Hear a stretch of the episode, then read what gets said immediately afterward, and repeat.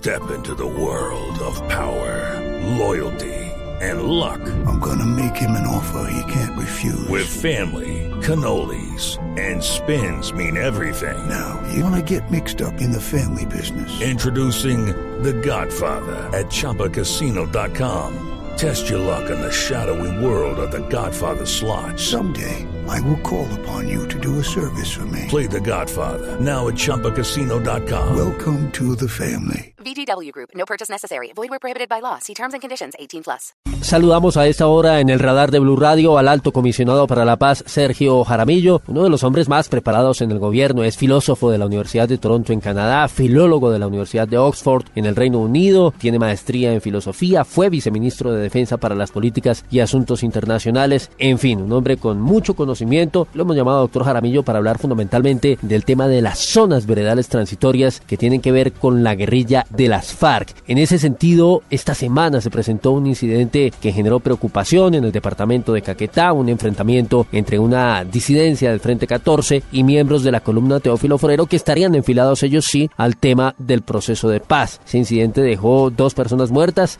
y tuvo que viajar una delegación de las Naciones Unidas para realizar la verificación en el terreno. ¿Le preocupa al gobierno que estos movimientos de disidencia puedan torpedear el proceso de paz mediante una estrategia militar que genere confusión? Eh, bueno, primero buenos días a todos. Eh, Wilson, gracias por esta invitación. No, yo creo que aquí eh, guardemos prudencia y esperemos a que el mecanismo haga precisamente lo que debe hacer, que es ir al terreno, monitorear, verificar lo ocurrido y hacer un pronunciamiento. Yo creo que esperemos esa investigación.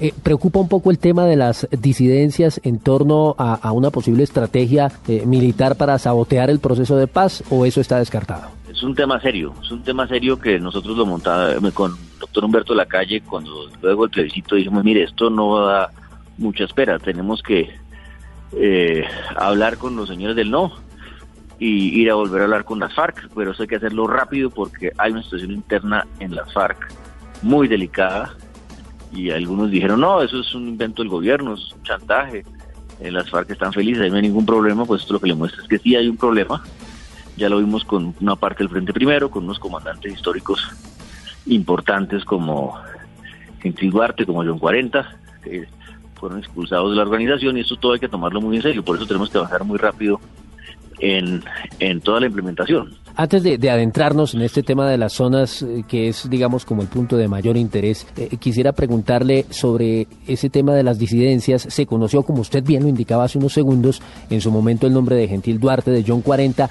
¿Han sabido si en eh, los otros grupos o lo, las pequeñas facciones, digamos, que se han apartado, como lo denunció en su momento el gobernador de Antioquia, con nueve personas en esa región del país, ¿hay algún otro cabecilla o estamos hablando de gente de base? Eh, no hemos sabido más. Hay algunas informaciones de gente de base. En el caso de este que usted mencionó, el Frente 14, al parecer había un cabecilla involucrado, pero hay que esperar otra vez la confirmación de eso. Pero como ya le dije, ese tema hay que tomarlo muy en serio. Doctor Jaramillo, bueno, ahora hablemos sobre este tema de las zonas que ha significado un esfuerzo muy grande para el gobierno. Ustedes tienen un gerente allí. Nos comenta usted que al departamento del Putumayo ya comenzó a llegar la gente. El último corte de cuentas que teníamos, eh, que indicaba el presidente de la República, era que ya había ocho eh, sitios de estos que estaban completamente listos. Al día de hoy, ¿cuántas zonas veredales eh, y puntos de los 26 de que ha hablado el gobierno nacional están ya perfectamente acondicionados y a dónde se espera que llegue próximamente la gente? Entonces, lo primero que hay que decir es que eso es como un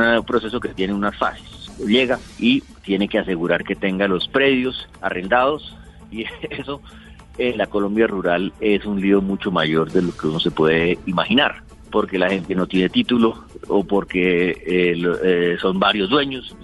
Esa parte de asegurar los terrenos está resuelta en la mayoría de las zonas, que había sido hasta ahora, digamos, uno de los principales obstáculos. Luego hay que adecuar el terreno para poder construir un campamento, adecuar unas zonas comunes. En este momento hay nueve más donde está, están terminando de hacer esos trabajos, de manera que yo diría que en, eh, en el curso de la semana debe haber por lo menos unas 17 zonas donde perfectamente las FARC puedan ingresar y terminar de construir los campamentos. Y en las otras esperamos también que en los próximos días se resuelvan los, los problemas que quedan, salvo en una o dos, sobre todo uno, que es el caso que ya eh, conoce la opinión pública de, de Caño Indio, donde las dificultades no han tenido que ver con el campamento mismo o la tierra, sino el problema de los cultivos de coca en el lugar. Pero bueno, es una buena noticia la que usted nos entrega. Hoy estamos a, sábado, es decir, eh, esta semana, con esos 17 sitios ya perfectamente acondicionados, ¿cuántos guerrilleros podrían estar concentrados en las zonas veredales transitorias de normalización? Ah, pues si es el cálculo, sería evidentemente la mayoría de las FARC. Aquí hay que hacer una aclaración importante, y es que la solución, digamos, de emergencia que encontramos luego del plebiscito y que de todas maneras fue un paso muy importante que dieron las FARC, que fue preagruparse incluso sin tener acuerdo como no lo teníamos en el mes de octubre. Un número muy importante de esos puntos de preagrupamiento está muy cerca a las mismas zonas. Entonces uno, al día de hoy, por ejemplo, ¿qué ocurre en un lugar como San Juan de Oriente, que es una vereda del municipio de La Paz, al norte del Cesar, muy cerca de Valledupar? Ahí o, también en otro lugar muy cerca que es la avenida de Pondores en Fonseca al sur de La Guajira. Lo que ocurre ahí es que el punto de preagrupamiento está literalmente a un kilómetro aproximadamente donde está la zona y entonces los hombres de esa salen por la mañana, van al lugar, contribuyen a la adecuación del campamento, a la construcción del lugar y retornan.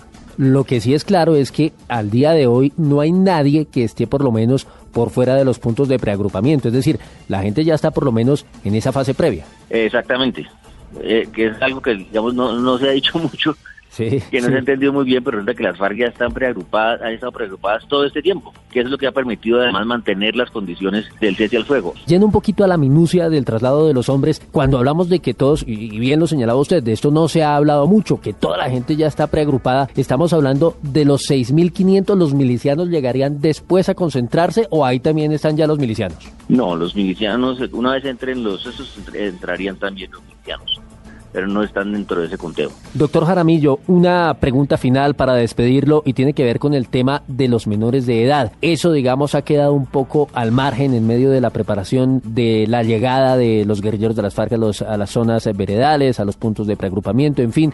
En su momento se habló, ustedes mismos se comprometieron a que eh, las FARC tenían que entregar un informe eh, con un censo, que tenían que entregarlos, que eso debía pasar, las FARC dijeron que lo iban a hacer, pero al día de hoy no hemos tenido mayor noticia. ¿Qué pasa con los niños y niñas reclutados por las FARC? Entonces, Wilson, eso tiene dos partes. Uno es, digamos, todos los menores que hay, puede haber filas de las FARC, para el gobierno son menos de 18 años. Para esos menores se ha trabajado, de acuerdo a un acuerdo que tenemos desde marzo del año pasado, en un programa especial y eso está en marcha y se está discutiendo en el marco del nuevo Consejo Nacional de Reincorporación. Otra cosa es que en ese mismo acuerdo convenimos con la FARC de que los menores de 15 años iban a comenzar a salir a unos puntos transitorios que iba a administrar un, eh, UNICEF con apoyo de la OIM y eso es lo que realmente ha, ha funcionado de manera supremamente lenta. No hemos hecho sino llamar la atención de las FARC en la reunión, lo hicimos ayer otra vez, necesidad de cumplir con ese acuerdo, porque ahí está la palabra empeñada de las FARC, de que esos menores de 15 años van a salir de sus campamentos y ahí sin duda hay un retraso que las FARC tiene que explicar. Estaremos pendientes de lo que digan las FARC y la próxima semana de lo que ocurra con la llegada de los eh, miembros de ese grupo en proceso de desmovilización a estos 17 puntos, zonas veredales transitorias que ya van a estar listas. Doctor Jaramillo, muchísimas gracias por atendernos en el radar y la mejor de las suertes con lo que viene en el proceso de paz. Muy amables ustedes, Wilson. Un saludo a todos.